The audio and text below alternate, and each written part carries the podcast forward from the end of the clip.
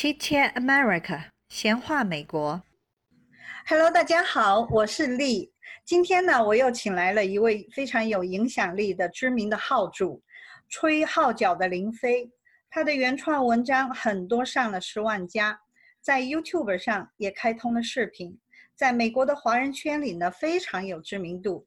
欢迎您在纽约的林飞先生。啊，我觉得你这个介绍是有点夸大了。其实我就是一个小业主，大家说我就是一个小市民。应该说我们都是一个普通的市民吧。是的。那么我们今天呢，也正好呢，就是用这个美国一个普通市民的视角来看一下现在美国正在发生的这个这些游行的事件。那我想请那个林飞先生呢，也分享一下您的一些看法。那我们现在看到的这一场是游行也好，或者我认为是一个 Anti Miller 的旗号的暴乱也好，这个是当前美国一个非常重要的，而且是所有人都不可忽视的一个一个问题。那在我看来呢，如果说嗯，政治正确这个东西，如果说是一个房间里的大象，那么这场暴乱其实是把这个大象推到了我们所有华人的面前。特别是我们当最近看到的一些以这个耶鲁的那位黄同学一个学生，还有其他现在我还看到的，哈佛也有一个学生写了一个文章，斯坦福也有一个学生也写了一个文章，就说等于是这些藤校的精英的学生，我们华人培养出来的精英的下一代学生，他们纷纷站出来，他们要求什么呢？要求我们亚裔社区要为这一场 a n i m a l 背书，要替他要站到他们那边去。似乎如果不站到那边去，就显得就是我们是他们用了很多的词来来批评我们，说我们不懂得这个怜悯啊，不懂得同情啊，我们说我们很冷漠，说我们很无情等等等等。呃，我当时最早看到了这个文章的时候，第一个感觉是非常的不舒服，因为我们这一代，我们一代移民花非常大的精力，非常付出了非常大的代价。我们来到美国，我们来推这些小孩子获得更好的教育。当政治正确以不可置疑的强横权力降临在我们亚裔社区上时，我们该怎么做？所以我所有的这最近这一段时间的文章，基本上都是以这个视角，一个我们作为一个美国公民、美国小市民，以一个在美国的华人，以一个华人的家长的这个角度，我们去思考这个问题，我们去看待这个问题。那个林飞先生，刚才您在讲您的那个文章标题的时候，网络非常不好，呃，您要么再重复一下。啊，OK，呃，我刚刚发的这个公众号文章，呃，我用了一个一个标题，这个标题就是“当政治正确以一种不可置疑的强横权力降临在我们亚裔社区上，我们该怎么做？”嗯，所以在这个就是我们我思考或者我写文章的出发点就在这里。我们以一个华人的角度，我们以一个华人家长的角度，我们去思考，我们去看待这个问题，并且我们要去面对这个。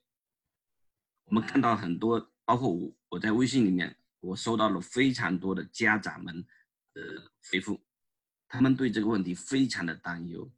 他们看，他们发过来讲，很多他们的小孩子在指责他们，甚至两个双方挂断他们的电话，不跟他进行讨论，所以这是一个非常非常典型而且非常有突出的这么一个问题。在这个问题底下，华一代跟华二代是被撕裂的。那么你看到这篇文章。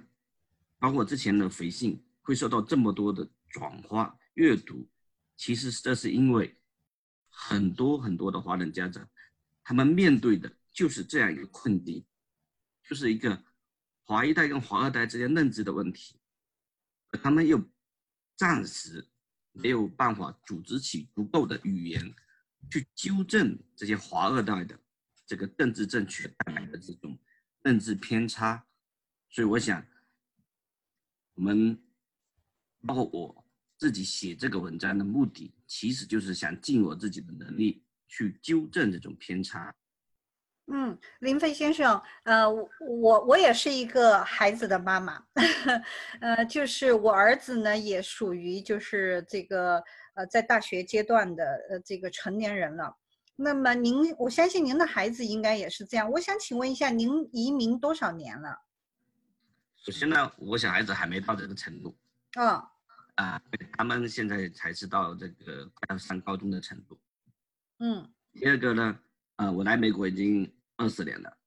那么您是真正的老移民，我来了呢还不到十年。那正好呢，就是我也想听一下，就是作为一个老移民和像我这样子的新移民，甚至于移民刚移民来几年的这些家长们，我我相信我们对美国的理解是不一样的，对吧？觉得每个阶层的人，他们对美国的理解是怎么样的？所以我只能表达我对美国的理解。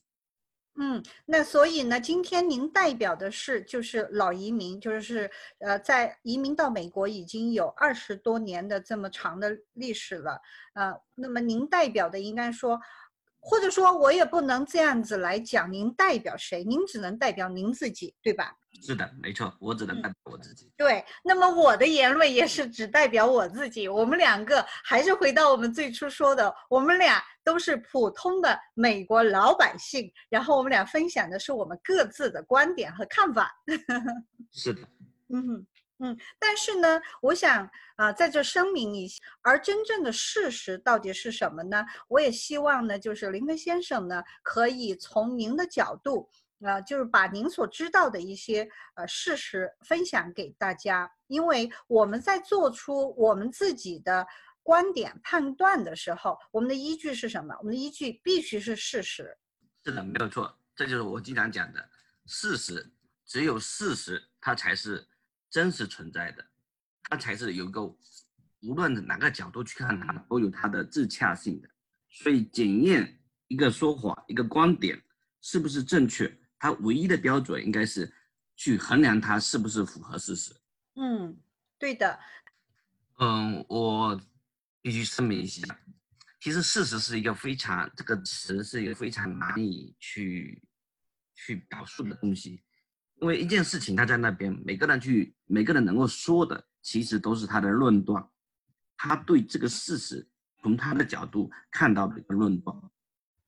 所以呢，每个人都可能坚持认为他看到的是事实。这个我我们必须要呃承认这一点。我们每个人所说的都是论断，只不过说这个论断，它在多大程度上更符合这个事实而已。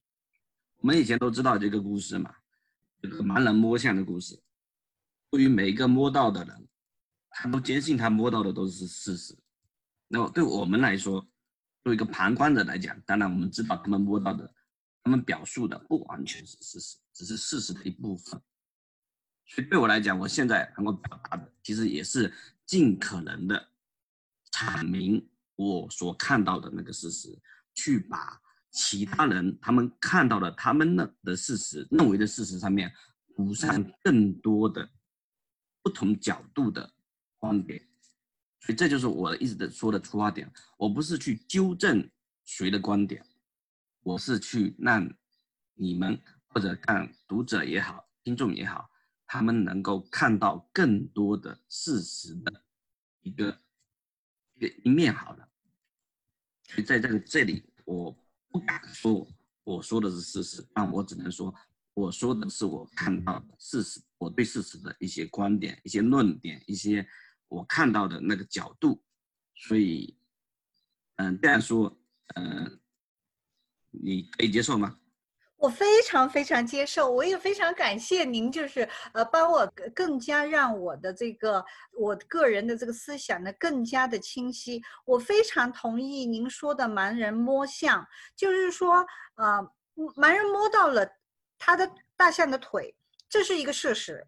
但是它并不是这个大象的全部事实，那也就是这也就是为什么我的节目，我希望有很多的这个采访嘉宾的方式，让这些嘉宾们呢来补全我所不知道事实。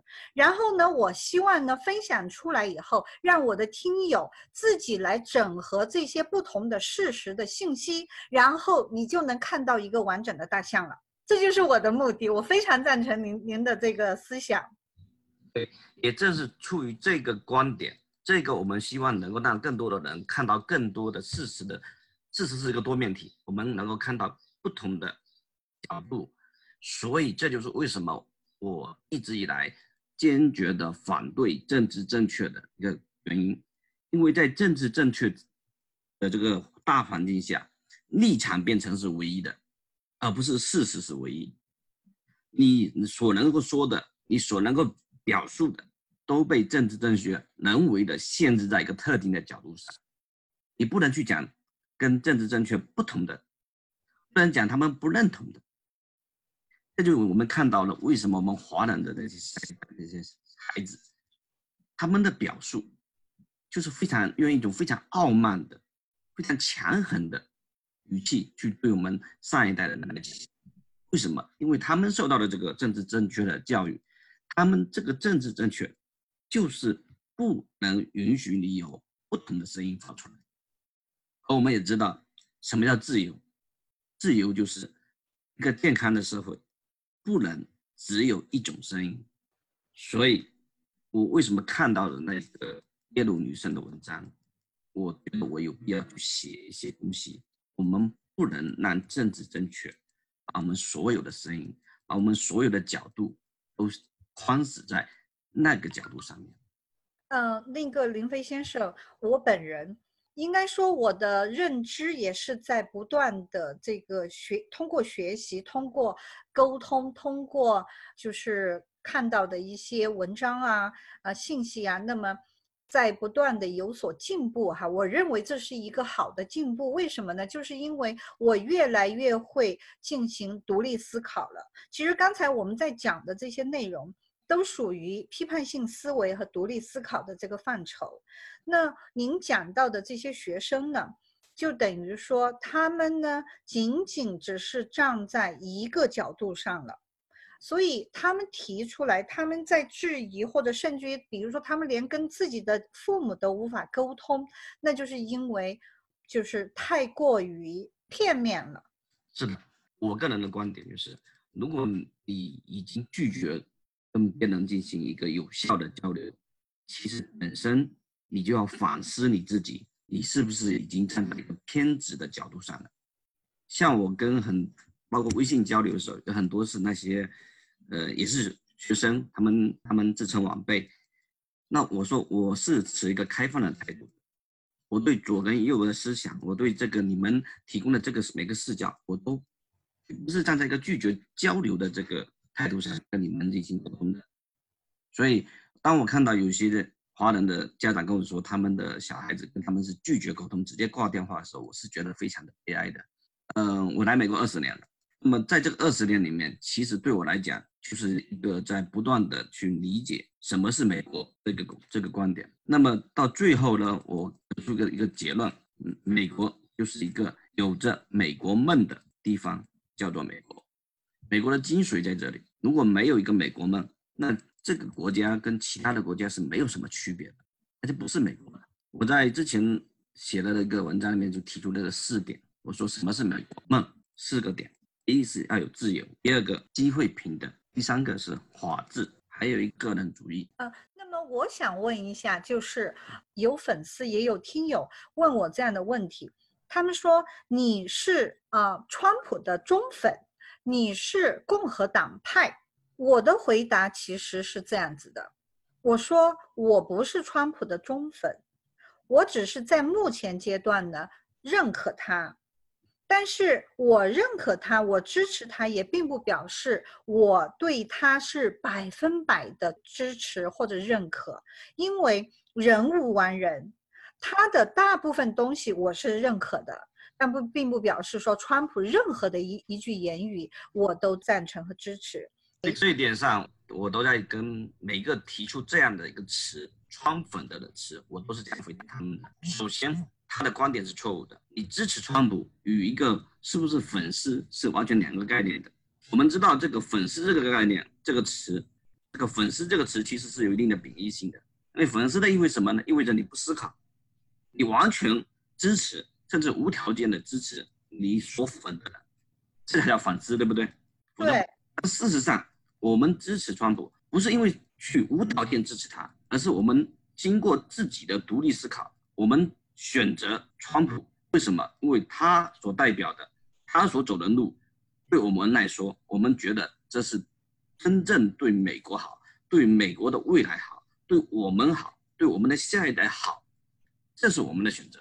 所以，每一个支持川普的人，其实他应该是经过了自己。独立思考的结果，而不是一个什么粉不粉的结果。所以，我当我看到有些人以这个这个粉的语气去称呼川普的支持者的时候，我觉得本身他这个讲这句这个词的这个人，他的出发点是有问题。他们甚至没有看清这些支持者真正的他们的政治面目，他们可能也不想看，他们就是用这个词粉。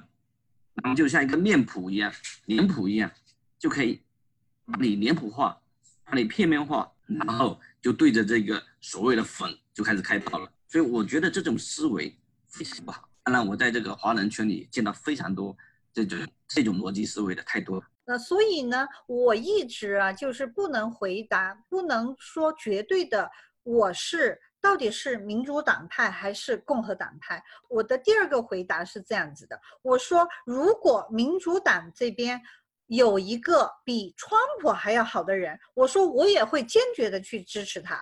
我不会因为他不是共和党人，我就不支持。而且我现在的确，我也没有把我自己站在共和党或者是民主党。我觉得对我来讲。我需要的，因为我就是一个老百姓，我需要的这个领导人，他是要能够为我的生活、为我的子女、为我孩子的未来创造更好的机会。我也是冲着一个美国梦来到了美国，而我的美国梦是什么呢？我就是希望我自己能够在这样子的呃一个自由，其实可能说自由也太。泛了，我们应该就是说说的更具体一些。我觉得，呃，我我再把刚才讲的四点再重复一遍啊，因为点其实理念的东西是非常重要的，因为它是绝对的，并且会直接的影响你的判断，影响你的行为的，所以理念非常重要。美欧梦对我来讲意味着哪四点？第一点是自由，这个自由其实是是意味着什么？自由这个词很容易解释，就是你拥有选择权。一个奴隶他是自由吗？他不自由，为什么？他没有他自己的选择权，他不能做出自己啊，我想要做这个，我就能做这个，我想怎么买就怎么样，他没有选择权。一个人他当他赚了钱以后，为什么称为财务自由？因为他可以自由的，他想他有选择权，他想做什么就做什么。他不像说你财务不自由的时候，啊，我想买房子，不好意思你没钱；你想买车子，不好意思你没钱。所以他有这个选择权，就叫做自由，这是第一点。第二点叫做个人主义。美国梦里面四点，第二点个人主义。美国是一个非常非常支持，并且说从一开始就是一种朴素的个人主义来建立起来的国家。个人主义是当然，这个个人主义跟很多华人所理解的那种很偏执的、嗯很自私的那种个人主义主义，其实概念是完全不一样的。第三点就是啊，包括也是最近我一直在讲的法治，这个法治跟那个法治是不一样的。这个治是治理的治，不是制度的治。但是我见过非常非常多的华人啊这个法治 rule of law 拼成的法那个法治 rule by law，这是完全不同的概念。rule of law 法律是最高的，法律就是个上帝。你哪怕你今天遭遇到了一个恶的法，很坏的法，你要做的第一件事情是什么？你要 follow law，你要遵循这个法律，然后再用方法去修正它。改变它，改善它，而不是抄起棍棒，拿起石头开始去闹革命。所以，但很多人他们的理解就是把这个法治体理解成 blue by no，。哦，我用法律当做一个棍子，所以当这个棍子不对的时候，我觉得这个棍子就可以扔掉了。不是这样子的，这是所以很多人的理解是在这里还是错误的。然后第四点，美国梦第四点是机会平等，这个平等也是很多人理解错的地方。我们是机会的平等，不是结果的平等。包括最近看到的这些藤校的学生，他们讲的，他们说这是华人有特权。为什么华人有特权？因为你看啊，你们华人住着白人的好区，有好车，有好工作，收入也高，所以你们有特权，对不对？这是我们创造的。对了，他们把结果当做唯一的标准，以结他们要的平等是结果平等，而不是机会平等。因为你结果不平等，所以他们就认为认为你有特权。所以你看到为什么我们老一代的人，就华一代的人跟华二代的，为什么有的时候就讲不到一起去，就在于同样这个词“平等”这个词，他们的理解是结果平等，我们的理解是机会平等。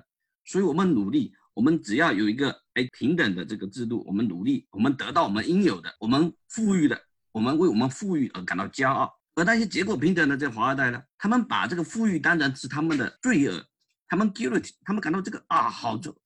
对对，这个有这个负罪感，他们觉得我们富了，我们有钱了，是我们的错了。对，所以为什么我今天讲，我们看这个美国梦是这个概念，真的是一点都不能错，因为你错了，就会产生非常荒谬的东西出来的。所以我一直都认为，我们华一代是从一个人治的社会到了一个法治的社会，我们经过了这个这么大的一个偏差，然后我们经历了语言上的障碍，人文上的一个巨大冲突。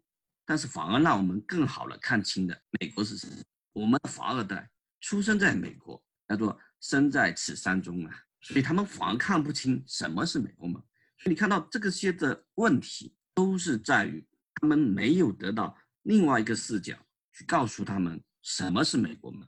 他们在学校里所受到的所有的教育，我可以说基本上都是 liberal 的教育，所以他们根本就没办法去站在另外一个角度上去理解这东西。所以为什么我一直现在在写说，啊，因为你你知道我我以前也不写这个东西的，因为我也就是个小市民，我平时生活过得很开心，我自己有自己的工作，有我自己的小事业，我是个小业主，那我就觉得生活过得很好了，对吧？但是现在呢，就等于说，当我们看到了华一代跟华二代产生这么大的冲突，那对我来讲，华二代是我们的未来呀，未来呀，对，做了半天。这么辛苦的来到美国，为的是什么？不就是为了让他们能够下一代过得更幸福，有更好的人生？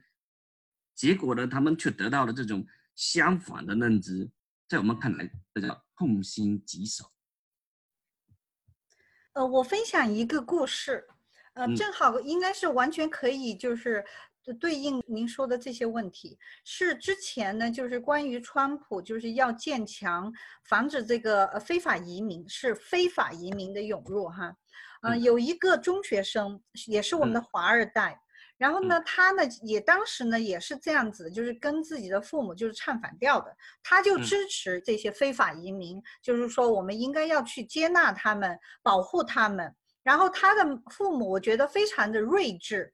他的父母说：“可以，咱们走，咱们去领，我们去认领一个非法移民的孩子。然后这个这个孩子必须要跟你住一个房间，而且还有你的笔记本电脑啊，你的就是很多的用品，还有你的零花钱都要分一半出来给这个，啊，这个非法移民的孩子。这个妈妈真的非常聪明。”从此以后不提这件事情了。没有错，这个东西其实就在于这一点呢。包括我在文章里也讲到的，就是如果你你认同这些理念，你认同这些观点，对不对？你该做到的就是要做知行合一。你自己去做就行了。对，你去做啊！你站在这个这个角度上，你觉得这样是对的，好，你去做，而不是说你站在一个另外一边，然后夸夸其谈，这叫这叫什么来的？就是我经常说的一句话：当他们最安全的时候，他们最勇敢。对的。但是他们如果是在这个环境下，你你会看到他们马上就就不吭声了。不仅是这个啦，我们也见过非常多的这种网上的视频，嗯，讲满口大爱的人，让他们领一个这个非法移民。对对对，我也看过这样的视频。对，立立马立马就消失消声了。所以这个这个这就是所谓的一个荒谬性，政治正确的一个荒谬性就在于说，每一个人都是口头上的巨人。那么这种偏差。是两回事的事情，对不对？就是说，等于理念，他们教育出来的理念跟现实知行不合一，这种情况下，只会造成什么结果呢？就是只会不断的放大这里面的荒谬性。其实我觉得刚才您不是提到嘛？你看，像您现在对话的这几个都是藤校的孩子。首先，第一个，我们先来理一下藤校的学费一年多少？藤校的学费，我记得如果没有记错的话，应该是四万到六万之间。对的，好。如果说就像您说的那个孩子跟自己的父母不接父母的电话，然后认为就是自己的家庭属于这个特权，对，他就觉得很多事情是理所应当。那么 OK，如果我是这个爸爸妈妈，我就要求他你自己去赚你的学费，我从现在开始我不再给你一分钱。这第一，第二，包括他现在的电话费、呃住宿费、餐食费等等，所有就租房子的这些费用，全部你自己去赚。我看这个孩子还会不会这样子跟父母对话？对，就说我当时这样说的，就是这些父母太爱他们了，所以让他们保护的太好了。对，保护太好了，他们没有经受过苦难的这个课程。这个我就想起来，好莱坞有位影星，嗯，具体名字我这时候记不起来了。他当时就把他的小孩子故意放在一个家境非常普通的家庭里，让他成长。他就是害怕你的小孩子养成一种习惯，认为说所有的一切是理所当然的。我们的这些，特别是这些藤校的小朋友，他们似乎就感觉一切都是理所当然的，觉得他们自己，包括我看到的那个斯坦福的一个那个学生写的，他说我们这个在他的理解里，我们华人都是属于坐着小车前行，而其他的人是在光着脚走路。第一，不是所有的华人都可以坐上那个小车。第二，这个小车也是你的父母辈辛辛苦苦打拼出来的，所以他们这种把自己列为这种特权阶级的这种想法，我觉得是非常不可思议的。我就觉得，如果你真的觉得自己是坐小车的，好，你把你车子卖了，最敢，你把你的车子卖了，你把你父母的车子给我卖了，房子给卖了，你的嘴你也不要在这个藤校学习的，因为你也占了他们的一个位置，你去占，你去支持那些人。这才是叫做言行合一，才是体现你大爱的时候。知道的那个圣女，呃，那个修女，她的一辈子，你看她没有任何财财产，穿的都是最简朴的衣服，那个才叫做真正的大爱，而不是你们坐在藤校里吃着父母、认着父母的，哎，穿着名牌，然后指指点点。所以这这个东西就就就是回到了一点，就是我经常讲的，现实是非常残酷的，而我们华人所面对的这个现况。其实也很残酷，也很现实，甚至某种意义上，我们华人所在美国所面对的这个歧视，那也是存在的，甚至比非裔受到的这个歧视还要多。然而，我们的这些孩子，他们不是站在自己族群的这一边，不是去考虑怎样用他们所学的的东西去帮助我们的华人得到更多的这个帮助的纠正这些歧视，而是跑去了这个非裔的一边去，去为了一个他们认为的正义。破坏这个华字，所以我就觉得这就是一个非常无厘头的东西。感谢林飞先生用另外的一种视角来带我们看问题。对话林飞先生的节目还未结束，请大家继续收听下一集。